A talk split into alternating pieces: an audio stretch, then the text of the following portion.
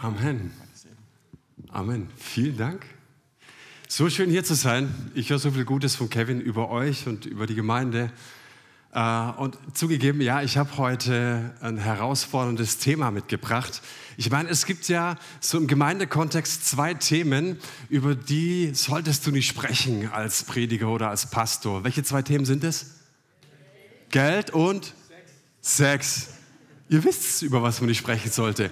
Also, das sind so Themen, da rutschen wir so auf den Stühlen. Ich merke das auch immer, wenn du mal so krass über den Zehnten predigst. Da gibt es einfach so ein paar Leute, die werden total unruhig. So, du hast das Gefühl, jetzt fahren gleich die Dämonen aus oder so. Aber hey Leute, ich finde es so wichtig, darüber zu sprechen, weil ich glaube, dass das zwei Themen sind in unserem Leben. Dass, wenn, wenn auf diese Themen nicht das Licht Gottes immer wieder fällt, es so eine krasse Power hat, unser geistliches Leben zu ruinieren. Amen. Amen. Schau mal auf TikTok, Instagram, äh, äh Instagram YouTube, äh, Netflix, da gibt es Serien. Ähm, kennst du Temptation Island? Ich habe da neulich mal drauf geklickt. Das sind einfach so ganz tolle junge Menschen, sehen ganz toll aus, richtig sexy und die machen so im Prinzip in ihrer Freizeit, ihrem Leben, mit wem sie es wollen und die kommen auf so eine Insel zusammen und das Spiel lautet, ähm, die kriegen ganz viel Geld, wenn sie enthaltsam leben können. Glaubst du selber nicht, oder? Und es schauen sich Leute an ne? und ich stelle einfach fest, dass junge Menschen auch in der Church so Sachen gucken. Du bist auf Insta unterwegs, du bist auf YouTube unterwegs, du bist auf TikTok unterwegs und die Vorstellungen und die Herzen auch der jungen Generation wird von dieser Welt geprägt. Und als Kirche finden wir manchmal nur ein Vokabular für einen ganz kurzen Lebensbereich. Nämlich, wenn wir zusammenkommen, wenn junge Leute zusammenkommen und wenn sie verlobt sind, sagen wir, hey, das, ihr müsst klar sein, ihr müsst deutlich sein. Kein Sex vor der Ehe, kein Sex vor der Ehe. Und es stimmt auch. Und danach, die nächsten 50 Jahre, spricht keiner mehr darüber. Ich finde es ziemlich komisch. Ja? Während die Welt ganz klar darüber spricht, haben wir irgendwie so ja, haben wir Schwierigkeiten damit. Und ich möchte heute das Geld ausklammern und ich möchte tatsächlich über sexuelle Bindungen sprechen und Pornografie. Ich glaube, es ist so wichtig ähm, zu verstehen. Ne? Äh, ich erzähle mal ein bisschen von mir. Ich bin im Alter von elf Jahren das erste Mal mit Pornografie in Berührung gekommen. Wir wurden von Nachbarn mitgenommen, die hatten sturmfrei und ähm, da legt irgendein Junge eine Videokassette ein und ich weiß noch, wie ich das gesehen habe und wie ekelhaft ich das fand und ich das überhaupt nicht zu- und einordnen konnte. Und trotzdem war das so mein erster Berührungspunkt, das wusste ich elf Jahre.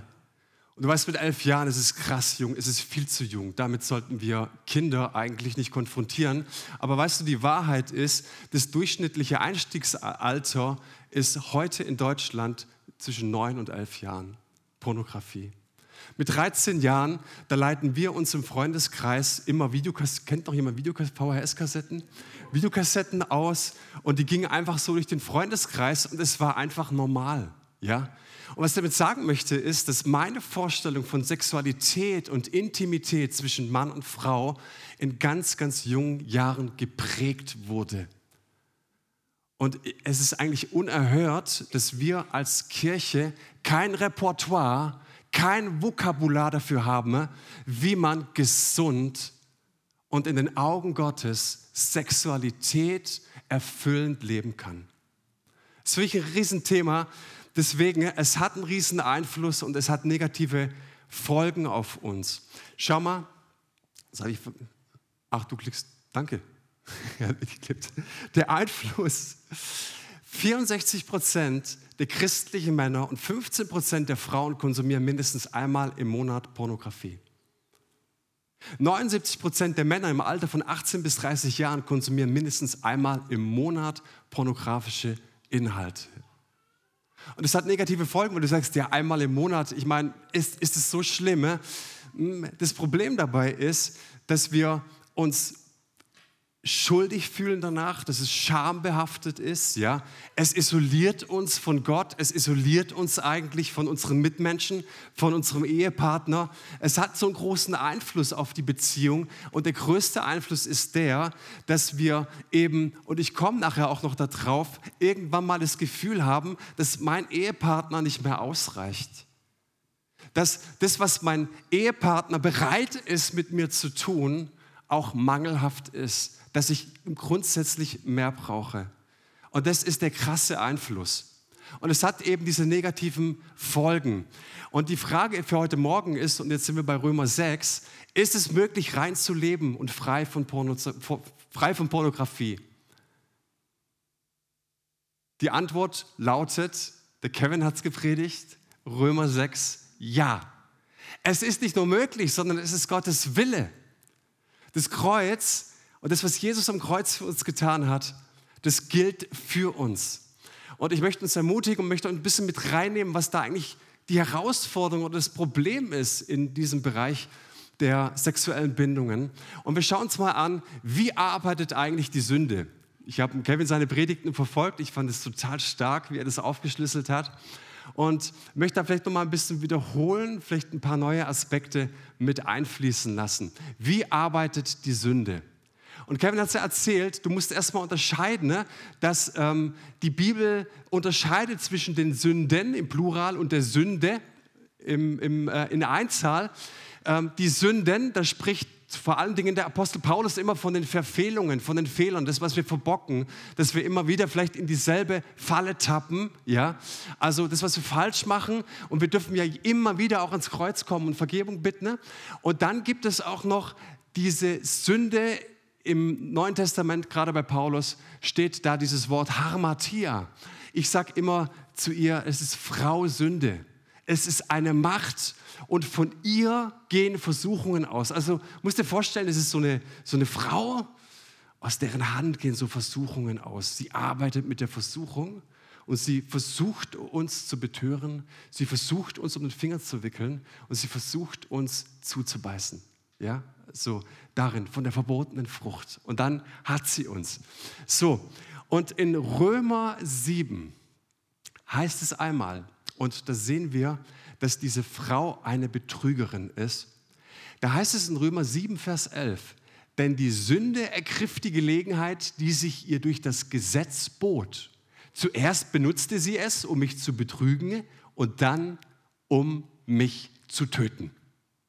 Ja, hier heißt es, da das Gesetz, auf das gehe ich jetzt nicht ein, aber da ist etwas Gutes, das Gott gegeben hat.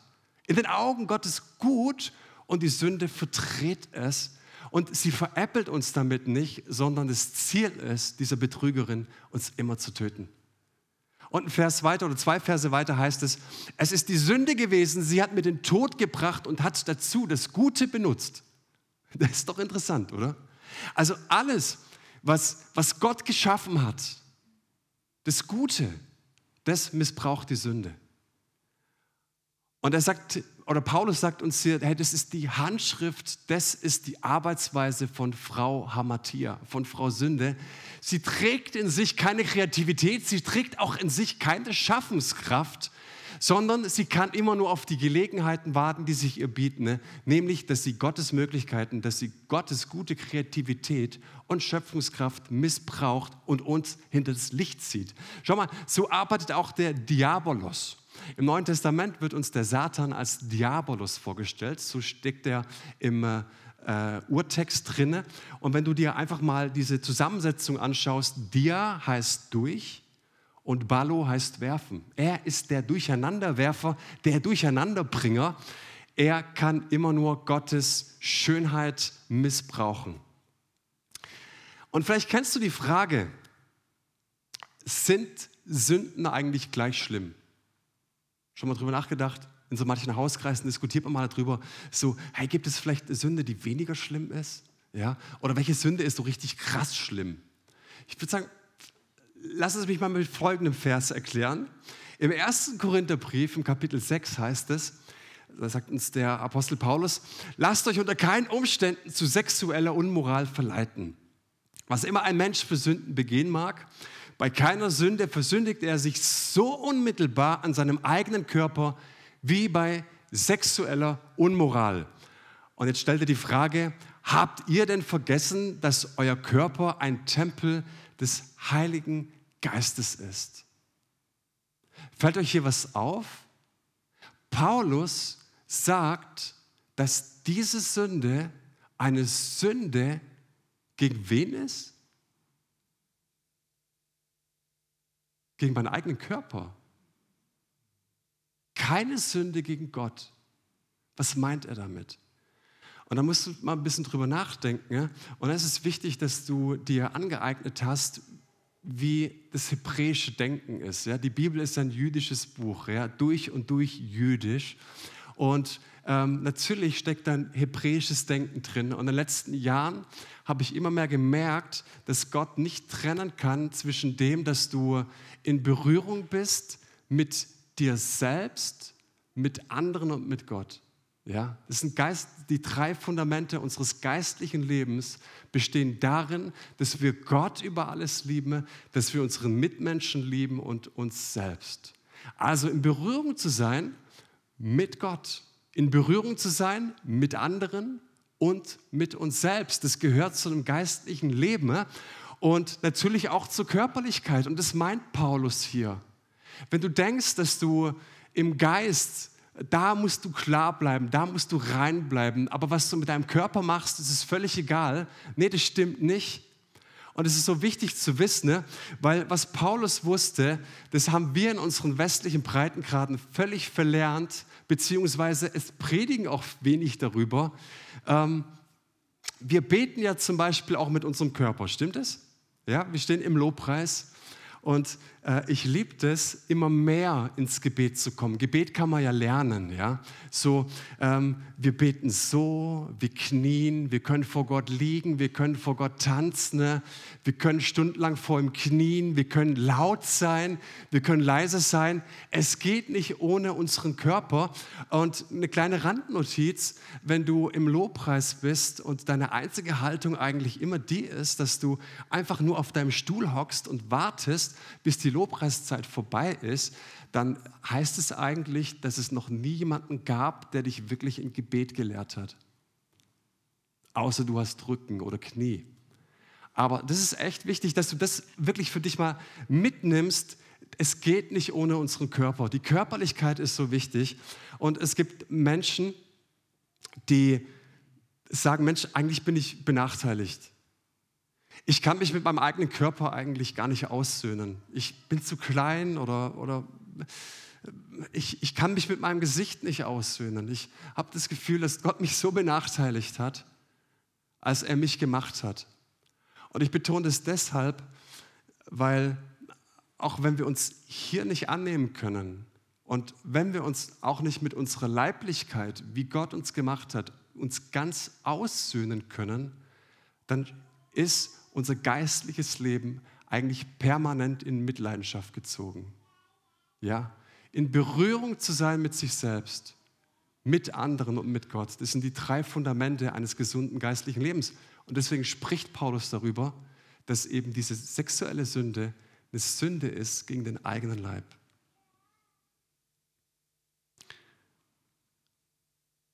Das heißt, der Körper gehört dazu. Jetzt ist die Frage, wie betrügt denn Frau Sünde uns in diesem Bereich? Also wie schafft sie das? Warum hat es so eine große Power oft? Und wenn du ins erste Buch Mose schaust, in die Schöpfungsgeschichte, da heißt es dort in Genesis 2,7, Jahwe Gott gestaltete den Menschen aus Staub vom Ackerboden und blies in seine Nase Lebensotem, so wurde der Mensch eine lebendige Seele. So übersetzt es Luther eine lebendige Seele. Und im Hebräischen steht hier das, der Begriff Nefesh. Schon mal gehört? Nefesh. Du bist eine Nefesh. Und dieses Wort gibt es im Alten Testament ganze 755 Mal. Das ist für Theologen gefundenes Fressen. Weil jetzt kannst du dich auf alle Stellen stürzen, ne, wo dieses Wort drin steht. Und je mehr du darüber liest, desto mehr erfährst du auch und kriegst ein Gefühl dafür, was Nefesh ist. Und das eine, was du lernst, ist, dass Nefesh immer Körper, Geist und Seele ist. Also Gott haucht nicht einmal in dein Körperleben ein, einmal in dein Geist und in deine Seele Leben ein, sondern er haucht dir die Nefesh in Körper, Geist und Seele, das eine untrennbare Einheit ist, Leben ein. Und du merkst auch, ich zitiere mal so einen äh, Vers, wo, er noch drin, wo es noch drin vorkommt, dieses Nefesh, wie der Hirsch lechzt nach frischem Wasser, so lechzt meine Seele nach dir, so lechzt meine Nefesh nach dir. Und das diesen Begriff haben wir in diesem Zusammenhang oft. Eine Sehnsucht, eine Bedürftigkeit. Das heißt, wir können über uns selbst sagen, wir sind Körper, Geist und Seele untrennbar und wir sind bedürftig. Gott hat uns als bedürftige Wesen geschaffen. Wir sind nicht unabhängig. Wir brauchen Nähe. Wir brauchen Intimität. Wir brauchen das Gefühl von Zugehörigkeit. Kevin hat es vorhin gesagt, Augustinus sagt es, wenn, wenn erst in deiner Nähe bin ich satt und still. Mein Herz ist unruhig, so heißt es wirklich. Und erst in deiner Nähe, in deiner Gegenwart werde ich still.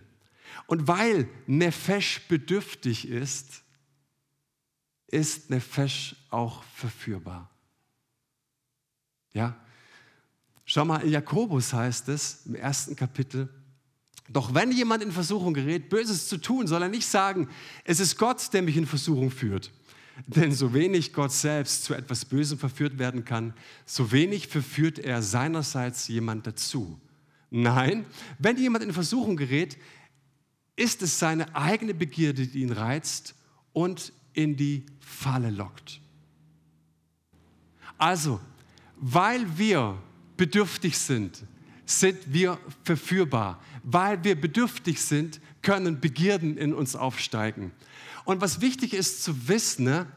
Römer 6, das, was Kevin jetzt die letzten Wochen gepredigt hat, das ist kein Knopfdruck. Wir sind in Christus neu, auf jeden Fall.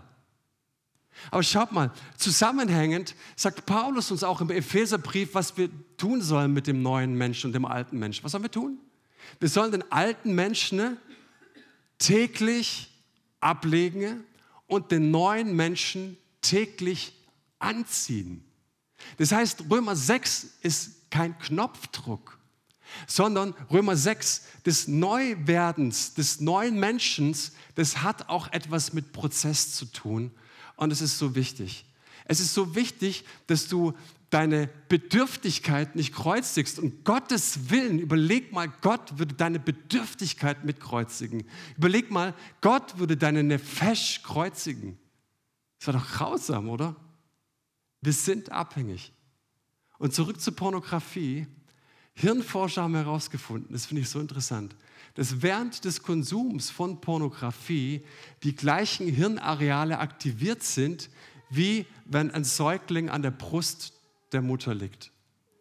Ja, also in diesem Moment werden Dopamine ausgeschüttet im Gehirn des Säuglings und er sagt, alles ist gut, du bist geborgen, du bist zu Hause, äh, du bist safe, du bist sicher. Ja, und das ist gut, stimmt es? Ja, und das Gleiche wird ausgeschüttet in dem Moment, in dem wir Pornografie konsumieren und es siehst du, wie die Sünde arbeitet. Sie nimmt ein ganz legitimes Bedürfnis des Menschen, ne? aber das Gefühl ist einfach, wenn du es getan hast, bleibt was zurück? Schuld, Scham, Verdammnis. Es trennt dich von Gott, es trennt dich von deinen Mitmenschen und es trennt dich auch vor allen Dingen von dir. Und deswegen hat diese Sünde so eine krasse Power. Und dann stecken viele Menschen in dieser Endlosschleife fest. Du hast es getan, du fühlst dich mies, du fühlst dich schuldig, du fühlst dich schlecht. Du kommst nicht mit irgendjemandem darüber ins Gespräch. Und weißt du, Sünde gedeiht immer am allerbesten wo? In der Dunkelheit. Es zieht dich immer so ein bisschen zurück. Du bist die, vielleicht die Person, die immer so ein kleines, dunkles Geheimnis hat. Und soll ich dir was sagen, du bist damit nicht allein. Pornos killen dich. Sie killen dich physisch, emotional, mental und geistlich. Das heißt in Jakobus 1,15, ähm, ich gehe mal weiter, nachdem die Begierde dann schwanger geworden ist, also dein Begehren ist schwanger geworden und das bedeutet dann, du tust es, dann kommt die Sünde zur Welt. Was für ein euphemistisches Bild. Ne? So. Äh, die Sünde aber, wenn sie ausgewachsen ist, gebiert den Tod. Und das zeigt uns diese krasse Folge davon. Wenn du dem nachgehst, steht am Ende immer der geistliche Tod. Physisch, weil du nicht nur deine Glieder als Werkzeuge für die Sünde hingibst, sondern weil du dann auch merkst, ich habe das am Anfang kurz erwähnt, äh, es gibt Statistiken, die einfach sagen, dass viele Männer in eine Ehe gehen, auch christliche Männer in eine Ehe gehen und auf einmal merken, dass die Frau das gar nicht leisten kann, was der Mann gelernt hat. Ja? Das heißt, der Mann bekommt, wenn er es mit seiner Frau, wenn er mit seiner Frau Intimität hat, nicht die Dopaminausschüttung, nicht die Erfüllung, die er eigentlich kennengelernt hat. Und ich finde, das ist ein echt ganz großes Problem. Emotional killt es dich, weil du damit beginnst, andere Menschen mit der Pornobrille zu betrachten. Mental killt es dich, weil es ein ständiger Kampf ist, zu widerstehen. Und geistlich, weil es dir wirklich alle Freude an Gott raubt und weil du viel Zeit in der Dunkelheit verbringst.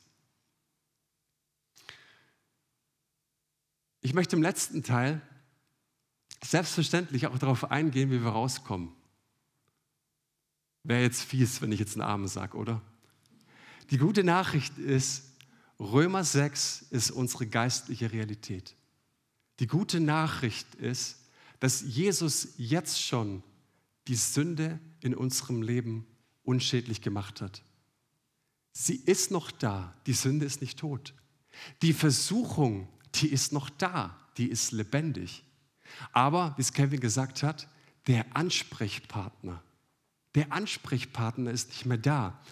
Und wenn Paulus uns im Epheserbrief sagt, dass, der, dass wir lernen müssen, den alten Menschen auszuziehen, den neuen Menschen jeden Tag anzuziehen, beziehungsweise in Römer 12, 2 lernt umzudenken, dann bedeutet es zu lernen, sich von einer Quelle berühren zu lassen, sich füllen zu lassen ne? Und zu lernen, welche Begierde führt mich eigentlich zum Tod und welcher Weg führt mich zum Leben. Das ist unglaublich wichtig. Deswegen halte ich nicht viel von dieser Knopfdruck-Mentalität. Fakt ist aber, Christus hat es jetzt schon für dich getan. Er hat dich jetzt schon befreit. Und ich habe zwei Punkte, wie du in dieser geistlichen Realität zurechtkommst. Mein erster Punkt ist es sehr, sehr praktisch. Verstecke nicht das Problem, sondern bekenne es. Wer seine Schuld verheimlicht, heißt es im Buch der Sprüche, dem wird es nicht gelingen. Wer sie aber bekennt und lässt, der wird Barmherzigkeit erlangen. Und ich weiß nicht, ob du es wusstest, aber das Neue Testament kennt zwei verschiedene Typen von Bekenntnis. Zum einen kennt es das Bekenntnis vor Gott und zum anderen kennt es das Bekenntnis vor Menschen. Und ich glaube, dass wir ziemlich gut sind da drin, unsere Sachen vor Gott zu bringen und wenig gut sind oder weniger gut sind darin, unsere Bekenntnis tatsächlich auch vor Menschen zu bringen. Schau mal, ähm, beide Bekenntnisse bringen unterschiedliche Resultate. Im 1. Johannes 1.9 heißt es, doch wenn wir unsere Sünden bekennen, erweist Gott sich als treu und gerecht. Er vergibt uns unsere Sünden und reinigt uns vor allem Unrecht, das wir begangen haben. Hey, das steht. Du kannst vor Gott jeden Morgen kommen. Jeden Morgen ist seine Gnade neu. Gott, ich bekenne es vor dir. Ich mache nicht, ja, ja, Gott, du hast ehrlich getan, sondern ich nenne die Sünde beim Namen. Ich nenne meine Verfehlung beim Namen. Es ist wieder passiert, Jesus. Es tut mir leid. Ich komme an dein Kreuz. Ich lege diese Sünde ab an dein Kreuz. Hier ist sie. Bitte vergib mir. Bitte wasch mich rein durch dein Blut. Und du kannst dir im Bewusstsein immer wieder zusprechen. Gott vergibt dir. Und dann stehen wir da, Jesus, jetzt mache ich es nie wieder. Und du fasst den Entschluss. In Jesu Namen, wenn das Ding nochmal kommt, ich haus in die Tonne, weil jetzt ist mir vergeben worden. Oder du stehst vor dem Spiegel und sagst, habe ich tatsächlich mal im Seminar gelernt, durch Autosuggestion zur Erlösung kommen. Du bist neu in Christus, Junge. Schau dich mal an. Du bist nicht mehr der Alte, du bist jetzt neu. Frei werden durch Autosuggestion. Was für ein Quatsch. Das Bekenntnis vor Menschen bringt was? Bringt Heilung. Darum bekennt einander eure Sünden, heißt es in Jakobus 5,16, und ihr betet füreinander, damit ihr geheilt werdet. Ist es nicht interessant? Das eine Bekenntnis bringt Vergebung, das andere Bekenntnis bringt Heilung. Weißt du, ich glaube, es ist ganz wichtig, du bist so stark, wie du ehrlich bist. Du bist immer so stark, wie du ehrlich bist. Dass du dich richtig einschätzen kannst und dass du weißt, wo stehe ich gerade eigentlich. Und der zweite ganz praktische Punkt ist, also das, das eine, bekenne es. Und der zweite Punkt ist, bekämpfe nicht die Lust, sondern fliehe vor ihr. 1. Korinther 6, 18. Flieht die Unzucht. Vergebt mir, ich habe die Elberfelder zitiert. Flieht die Unzucht. Sag das mal im Jugendkreis. Du lernst im Jugendkreis darüber und so. Flieht die Unzucht. So, hä, was, was will der? So, was bedeutet, hau ab, nimm die Beine in die Hand und renn weg. Ja, Moment, aber Moment, nein, nein, Moment, nein, Moment, Moment, Moment. Ich höre mir jetzt erst mal die Predigt von Kevin an. Römer 6. Also ganz, das muss ich ja kapieren. Irgendwie, das, das war doch irgendwie ganz klar. Das, das, das, hat, das hat doch überhaupt, das darf doch gar nicht mehr sein und so weiter. Rein, Gott hat doch gesagt, das Wort ist doch eindeutig. Nein.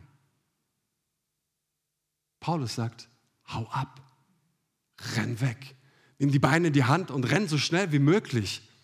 Und natürlich kennen wir dieses berühmte Beispiel von Josef in Ägypten. Die Frau des Pharao kommt, will ihn bezirzen und so weiter. Und er sagt, nein, nein, nein, nein, mein Freund, mein Freund, ich sage dir mal eins. Ich bin ein Nachkommen Abrahams. Der Segen, den Gott Abraham verheißen hat, dass viele Nationen in diesem Segen wachsen werden, gedeihen werden. Dieser Segen, der ruht in mir. Du kannst mir überhaupt nichts anhaben. Nein, da steht, der ist abgehauen. Der ist einfach abgehauen. Der hat alles stehen und liegen lassen. Also, zwei Dinge. Römer 6 ist eine Realität. Aber was du lernen kannst, ist, versteck nicht das Problem, sondern bekenne es und bekämpfe nicht die Lust, flieh vor ihr. Und wenn du das tust in der Regelmäßigkeit, dann passiert Folgendes. Mal angenommen, du hast ein Problem mit Pornografie. Weißt du, was in der ersten Woche passiert? Die Dopaminausschüttung erfährt einen Sturzflug. Extreme Stimmungsschwankungen, erhöhte Angstzustände, Kopfschmerzen. Die ersten ein bis drei Wochen ohne den Konsum von Pornografie, du merkst, deine Motivation fährt voll in den Keller, die Energie sinkt. Das merkst du nicht nur beim Worship, sondern egal, wo du hingehst in der Arbeit, im Freundeskreis, beim Kicken, beim Fußball, egal wo du bist, deine Motivation geht echt runter. Du hast wenig bis, wenig bis keine sexuellen Triebe. Warum? Weil seither konnten dich nur Pornos stimulieren. Wenn du die ersten vier bis acht Wochen ohne den Konsum von Pornografie hinter dir hast, ja, da erlebst du in dieser Zeit eine Achterbahn der Gefühle. Du erlebst Schübe zwar von zurückkehrender Energie, aber auf der anderen Seite erfährst du eine krasse Trägheit. Du hast plötzliche Ausbrüche von Versuchung und da ist ein Rückfall auch möglich. Aber darf ich dir was sagen? Bleib dran, denn Gott ist am Werk. Und dann erfährst du nach den ersten drei Monaten, wenn du drei Monate hinterher hast, emotionale Stabilität kehrt zurück. Der Fokus schärft sich wieder. Der Sexualtrieb kommt zurück. Geistliches Vertrauen und Intimität zu Gott kehren zurück und du merkst, dass du im Frieden bist. Und wenn du alleine einfach mal schaust, was in dieser Zeit mit unserem Körper, in Berührung zu sein mit seinem eigenen Körper, passiert, dann merken wir schon, Römer 6 kann kein Knopfdruck sein. Emotionale Heilung braucht Zeit. Heilung braucht eine Atmosphäre und für diese Atmosphäre bist du zuständig. Wie kreierst du diese Atmosphäre? Verstecke nicht das Problem, bekenne es und bekämpfe nicht die Lust, flieh vor ihr. In dieser Zeit, immer und immer und immer wieder. Nochmal, Römer 6 ist unsere geistliche Realität. Und ich komme zum Schluss. Vor einiger Zeit kam jemand zu mir, ist, ist auf die 60 zugehend. Weißt du, ich habe herrische Eltern gehabt. Und es steckt mir so sehr in den Gliedern.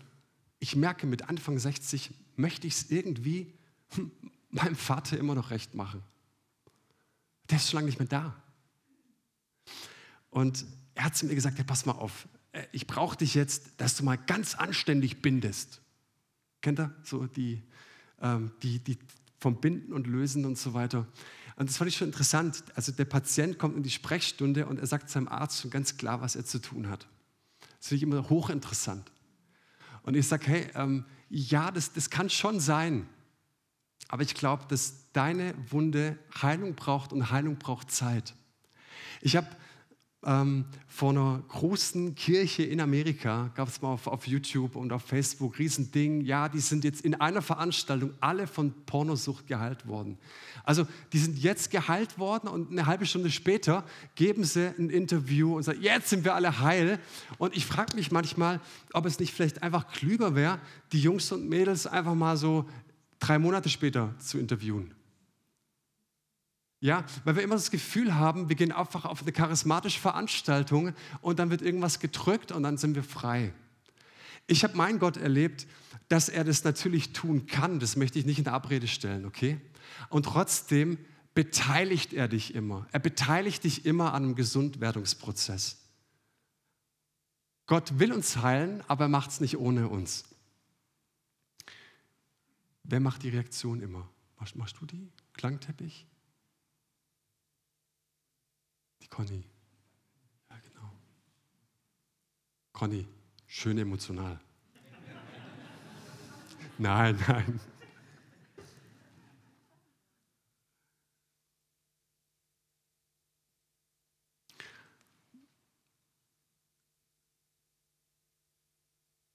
Ich will dir eine Frage stellen. Warum sollten wir in der Zukunft einer Versuchung widerstehen, wenn wir heute Morgen die Macht haben, sie zu beseitigen. Nochmal, warum einer Versuchung in der Zukunft widerstehen, wenn wir die Macht haben, sie heute zu beseitigen?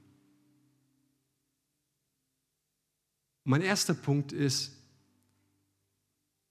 ganz persönliche Frage an dich. Wem erzähle ich es?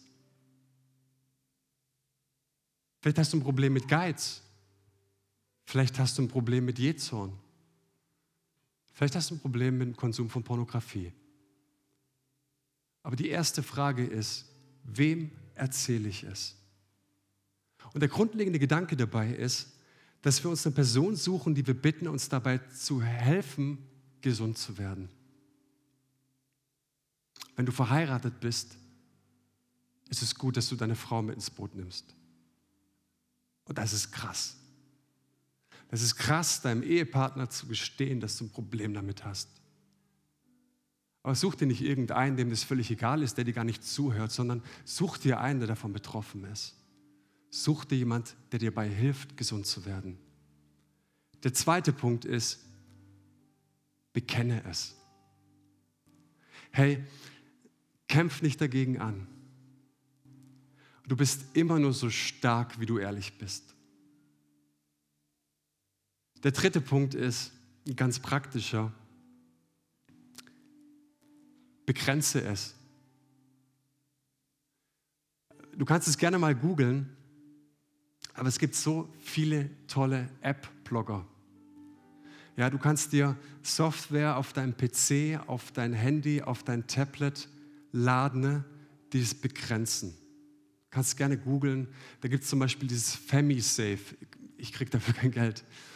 aber ich habe das ein bisschen recherchiert. Das ist so ein Ding, ähm, du kannst deiner Frau die Erlaubnis geben, deinen Browserverlauf zu kontrollieren oder Einsicht kontrollieren, ist ein krasses Wort, Einsicht zu haben, auch über die gelöschten Sachen. Ja? Du kannst gleich in deiner Suche auf Google oder wo immer du unterwegs bist, gleich mal sagen, ich sperre hier zum Beispiel Erotikseiten, Pornoseiten von Anfang an. Ich sage es nochmal heute Morgen. Wenn du jetzt die Möglichkeit hast, es zu killen, warum solltest du dann in Zukunft gegen eine Versuchung kämpfen wollen? Und ich lade dich ein, nach Hause zu gehen, die Gedanken heute Mittag darüber zu machen und es am besten noch heute praktisch umzusetzen. Bekenne es. Und der allerletzte Punkt für heute Morgen, komm vor das Kreuz. Und es ist so gut, es mit jemand anderem zu tun, in diesem Fall. Komm vor das Kreuz. Der Weg zum Kreuz, der führt immer über die Ehrlichkeit. Der Weg zum Kreuz führt immer über die Verletzlichkeit und die Demut. Weißt du, Jesus hat sein ganzes Herz am Kreuz offenbart. Alles. Und vielleicht weiß Gott, Gott gibt es noch irgendwas, was du Gibt es noch irgendwelche Geheimnisse? Nein, man, sein ganzes Herz hat er in Christus, als Christus am Kreuz gestorben ist, offenbart und gezeigt. Das größte Geheimnis Gottes, die tiefste Power in seinem Herz, hängt da am Kreuz. Und er war demütig. Er hat sich völlig blank gemacht für dich. Für dich. Such dir jemand, geh zusammen ans Kreuz. Und im ähm, Johannes 12 heißt es 32, und ich, wenn ich über die Erde erhöht bin, werde alle zu mir ziehen. Das Kreuz von Jesus ist die größte Umarmung dieses Universums. Und ich weiß nicht, ob du es wusstest, aber Jesus umarmt am Kreuz alle Gegensätze in dir. Auch alle, die du als Christ, aber ich bin schon 30 Jahre Christ, ja, du bist auch gemeint. Alle Gegensätze in dir. Er umarmt auch das Verletzte, das Kranke und das Leidende in uns. Und es ist so, so wichtig, immer wieder vor das Kreuz zu kommen, immer wieder zu sagen, Jesus, ich halte es in dein Licht, ich halte es in deine Barmherzigkeit. Ich schaffe es nicht, ich schaffe es nicht. Ich, ich kann und will nicht mehr dagegen ankämpfen. Ich komm zu dir, ich halte es dir in deine Barmherzigkeit. Und ich weiß, dass ich gestern und vorgestern und vorvorgestern auch schon da war. Aber ich komme wieder. Ich halte es dir in dein Licht. Und ich bitte dich, dass du es verwandelst. Und ich bitte dich, dass du in meinem Herzen offenbarst, dass Römer 6 Realität ist, dass ich der Sünde gestorben bin. Jesus, ich danke dir für diese Zeit heute Morgen. Ich danke dir, dass dein Wort die Wahrheit ist. Ich danke dir, dass du voller Kraft bist, dass du voller Leben bist. Und ich spreche heute Morgen deinen Shalom. Ich spreche heute Morgen deinen Segen aus über Menschen hier in diesem Raum. Und ich danke dir, dass du derjenige bist, der sieht, was wir brauchen, zutiefst in unserem Herzen. Du hast uns nicht nur bedürftig gemacht, sondern du bist auch die richtige Antwort, wo wir dieses Bedürfnis stillen. Und ich danke dir, dass du so viele Verheißungen auch im Alten Testament hast, wo es immer wieder in dieser Sprache zum Ausdruck bringt, dass du dich erbarmst über Israel dass du dich erbarmst über Ephraim, dass dein Herz gebrochen ist, weil es sündigt. Und das möchten wir uns zusprechen. Du wartest auf uns. Du willst nicht, dass wir es verstecken, sondern zu dir kommen. Und diese Wahrheit spreche ich aus hier in diesem Raum. Du bist der Gott, der auf uns wartet. Du bist der Gott, der Sehnsucht nach uns hat. Und so möchte ich deinen Segen aussprechen. Und ich bitte dich, Geist Gottes, dass du uns praktisch werden lässt. Dass wir herausgehen und dass wir dir Antwort geben. Danke, Jesus.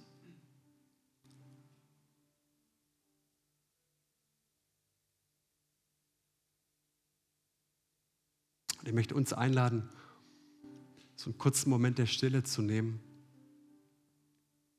und Gott eine Antwort zu geben. Vielleicht Gott zu fragen, Herr, wem kann ich es sagen? Wie soll ich es sagen? Hilf mir dabei, Gott, den Mut zu haben, es auszusprechen. Gott, wann werde ich es ganz praktisch auch im Internet umsetzen und es blocken und sperren? Und über all dem möchte ich dir sagen, spricht der Herr heute. Nicht morgen, nicht nächste Woche, nicht übernächste Woche, heute. Amen.